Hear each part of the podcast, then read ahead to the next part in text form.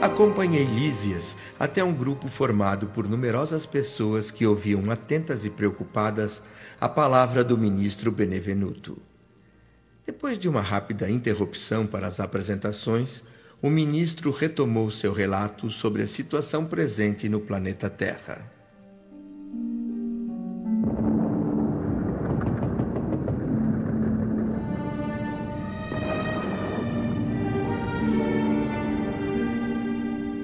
É muito doloroso o quadro que vimos. A nossa experiência tem sido ligada sempre aos serviços de paz na América. Nenhum de nós imaginava o que iríamos enfrentar nos campos da Polônia, meus amigos.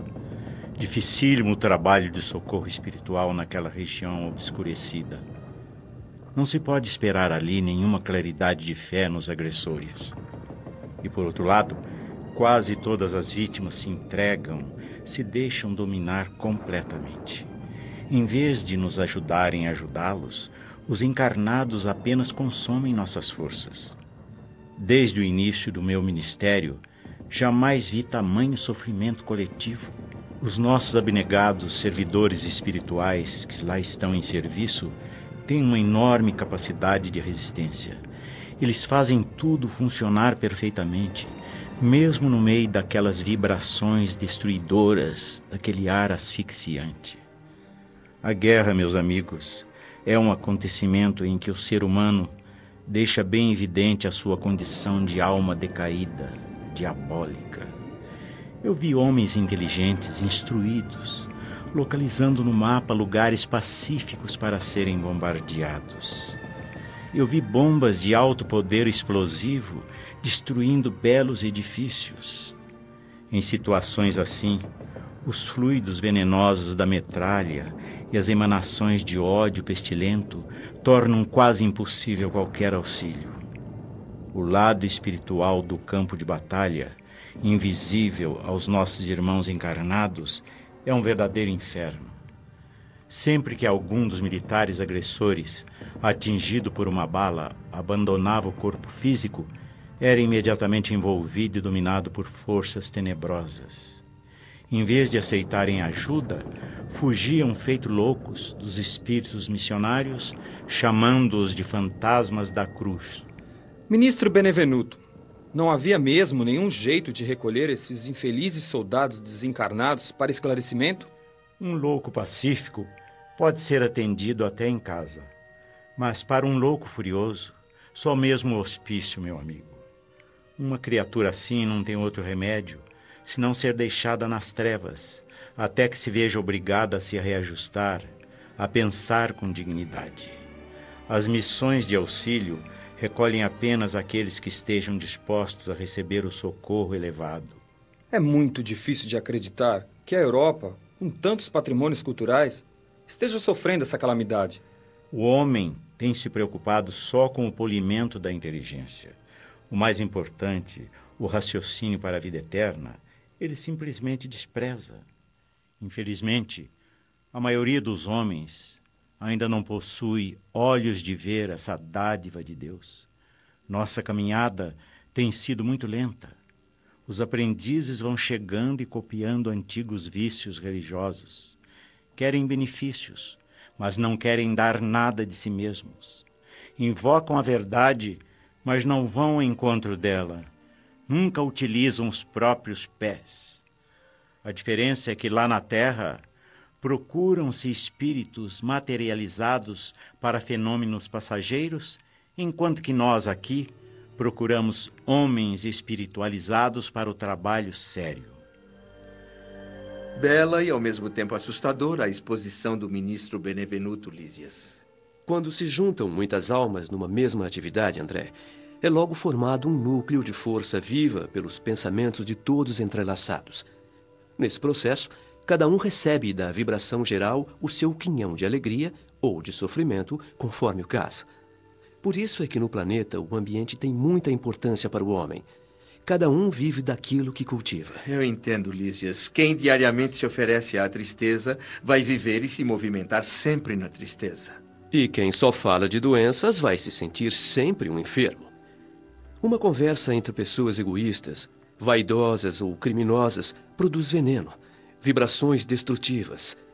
Mas quem se reúne para falar de fraternidade, esperança, amor e alegria vai ter sempre no coração esses sentimentos bons. É a lei da vida, para as coisas boas e más. Tem razão. Isso confirma o que tenho aprendido. Nos lares da Terra, se temos compreensão recíproca, pode-se dizer que vivemos na antecâmara da aventura celeste. E se temos desentendimento e maldade, estamos na antecâmara do inferno. Mas, meu amigo Lísias, se não for abusar da sua bondade, eu gostaria que me explicasse essa questão dos círculos da Terra, do umbral e das trevas. Francamente, ainda não entendi. Sempre achei que trevas e umbral fossem a mesma coisa.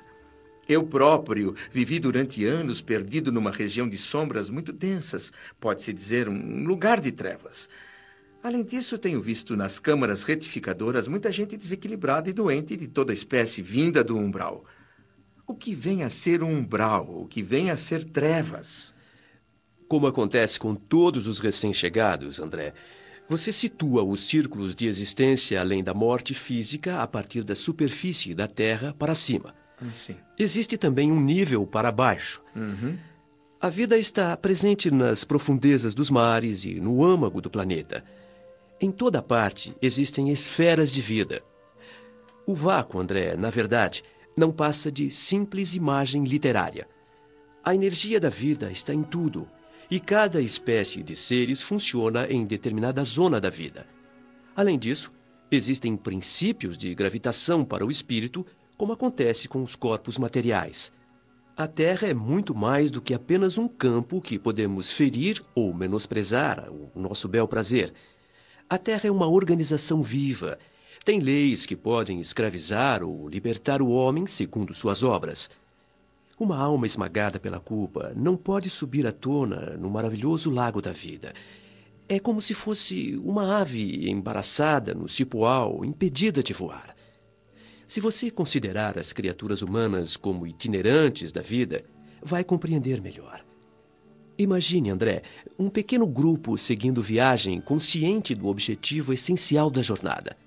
São os espíritos nobres. Descobriram que têm dentro de si a essência divina e caminham sem vacilações em linha reta para um alvo sublime. Agora, pense num outro grupo bem maior caminhando em curvas. Uns desse grupo estacionam. Outros demoram séculos refazendo experiências fracassadas, repetindo marchas e esforços perdidos nessa floresta, nesse labirinto que traçaram para si mesmos. Esses são os milhões de seres que caminham a esmo pelo umbral. Agora vem um terceiro grupo, o dos egoístas que preferem viajar no escuro, mesmo caindo em precipícios e estacionando no fundo do abismo ou das trevas por tempo indeterminado. Mas essas quedas só acontecem na Terra? Só os encarnados estão sujeitos a cair nesses abismos?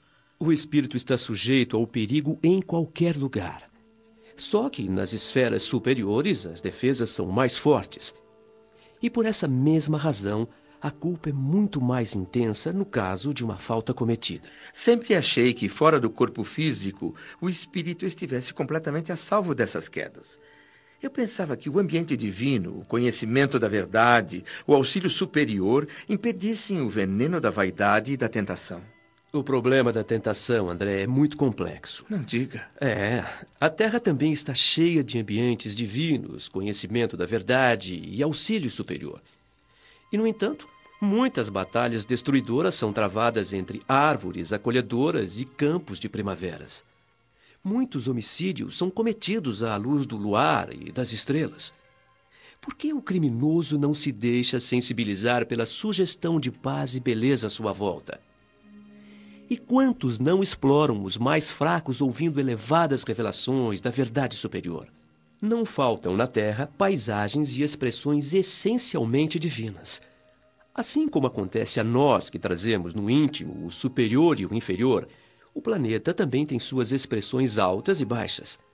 A própria Terra corrige o culpado e dá passagem ao vencedor para a vida eterna.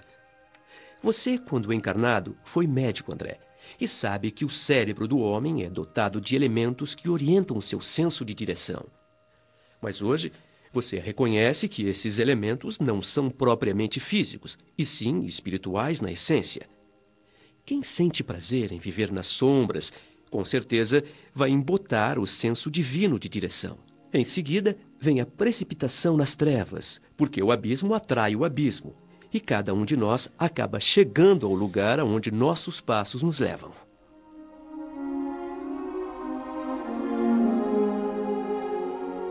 Como se quisesse mudar de assunto, Lísias sorriu e me convidou para um passeio no campo da música naquela tarde.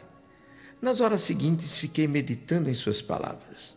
De fato, parece que os guerreiros na terra preferem lançar sua destruição durante a primavera, quando a natureza estende no solo e no firmamento maravilhas de cor, de perfume e de luz. Os assaltos e os crimes mais hediondos são quase sempre praticados à noite, quando a lua e as estrelas enchem o planeta de poesia divina. A maioria dos verdugos da humanidade é feita de homens educados, extremamente cultos, que desprezam a inspiração de Deus. O quadro de lutas purificadoras nas regiões mais baixas da existência mostrava-se cada vez mais claro aos meus olhos espirituais.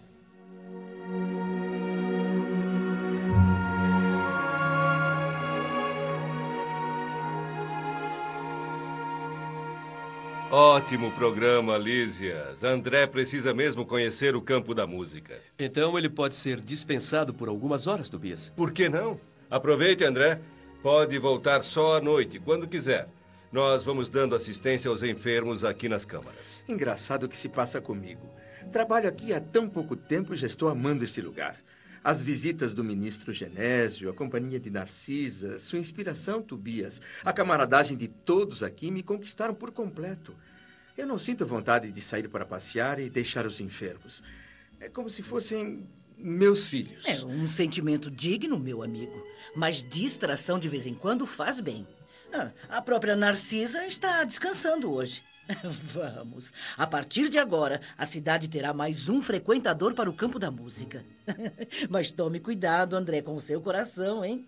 Olha, eu estarei em casa à espera de vocês. Ah, pensei que fosse nos acompanhar, dona não. Laura.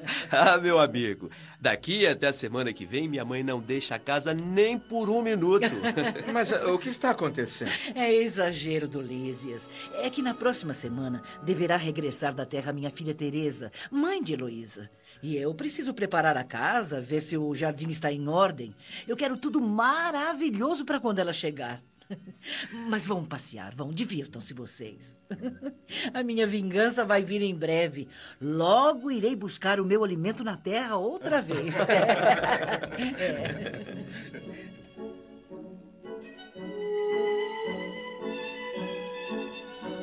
Em seguida, Lísias e eu tomamos o aeróbus próximo ao Ministério da Elevação. Durante o percurso, meu amigo me surpreendeu revelando uma particularidade de sua vida que até então eu desconhecia. André, finalmente você vai conhecer a minha noiva. Hã? É, eu tenho falado muito com ela a seu respeito. Quer dizer que temos noivados também por aqui? É, e por que não? Afinal, o amor sublime vive no corpo mortal ou na alma eterna? claro que na Terra o amor é uma espécie de ouro escondido pela pedra bruta. Tanto ele é misturado pelos homens com as necessidades, desejos e estados inferiores que fica difícil distinguir a pedra do ouro. O noivado é muito mais belo na espiritualidade. Aqui não existe o véu da ilusão que obscurece o olhar. Somos o que somos, André. Mas uh, você e Lacínia se conheceram e começaram o, digamos assim, namoro aqui em nosso lar? não, não. Eu e ela já fracassamos muitas vezes nas experiências materiais. E devo confessar que quase todos os nossos fracassos do passado aconteceram por culpa da minha imprevidência e absoluta falta de autodomínio, André. Compreendo, meu amigo a velha liberdade que as leis sociais da Terra conferem ao sexo masculino. Ah, liberdade que ainda não foi devidamente entendida por nós e que é raramente utilizada no mundo a serviço da espiritualização do homem. Bom, na verdade, ela funciona mesmo é, como um salvo-conduto para a animalidade. As mulheres, ao contrário, têm sido até agora mais disciplinadas, mais rigorosas. Uhum.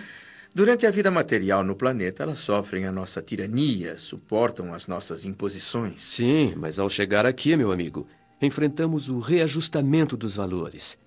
Só é verdadeiramente livre quem aprende a obedecer. Parece paradoxo, mas é a expressão da verdade. E você tem novos planos de retorno à Terra? E nem podia ser diferente. Preciso enriquecer meu patrimônio de experiências e, além disso, tenho dívidas imensas para com o planeta, André. Logo, minha noiva e eu vamos fundar aqui na colônia nossa casinha de felicidade, na expectativa de voltar à Terra daqui a 30